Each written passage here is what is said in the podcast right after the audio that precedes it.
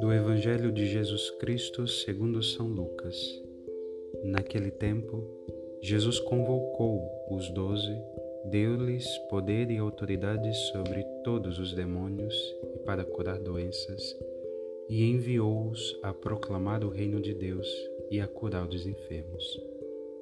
E disse-lhes: Não leveis nada para o caminho, nem cajado, nem sacola, nem pão nem dinheiro, nem mesmo duas túnicas.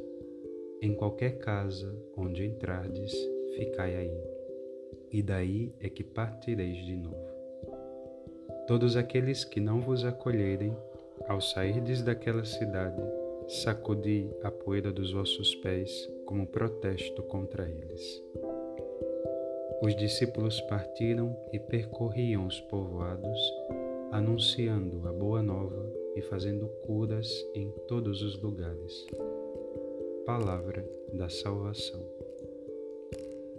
Esta bela passagem do Evangelho inspirou grandes santos como São Francisco ou o nosso Pai São Domingos a fundar as suas ordens sobre o pilar da vida toda evangélica. Primeiro, somos enviados por Deus.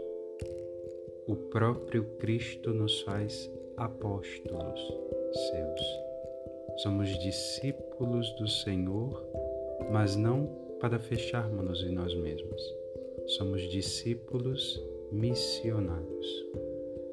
Senhor nos envia a proclamarmos a Sua palavra para expulsarmos toda a força do mal e toda cultura de e instaurarmos a paz que vem da observância da vontade do Senhor, a tranquilidade na ordem que vem de Deus.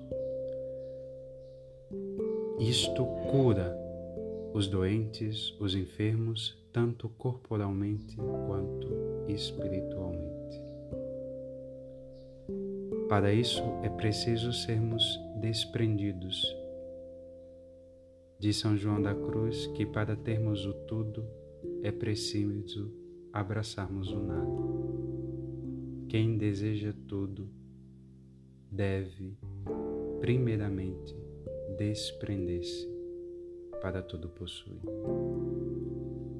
A Deus, nosso Senhor, que nos chama a sermos discípulos seus e testemunhas no mundo para salvá-lo e para redimi-lo com a força da vida toda evangélica. Sejamos fiéis e amando a Deus e ao próximo sobre todas as coisas, levemos o Evangelho a todos os lugares.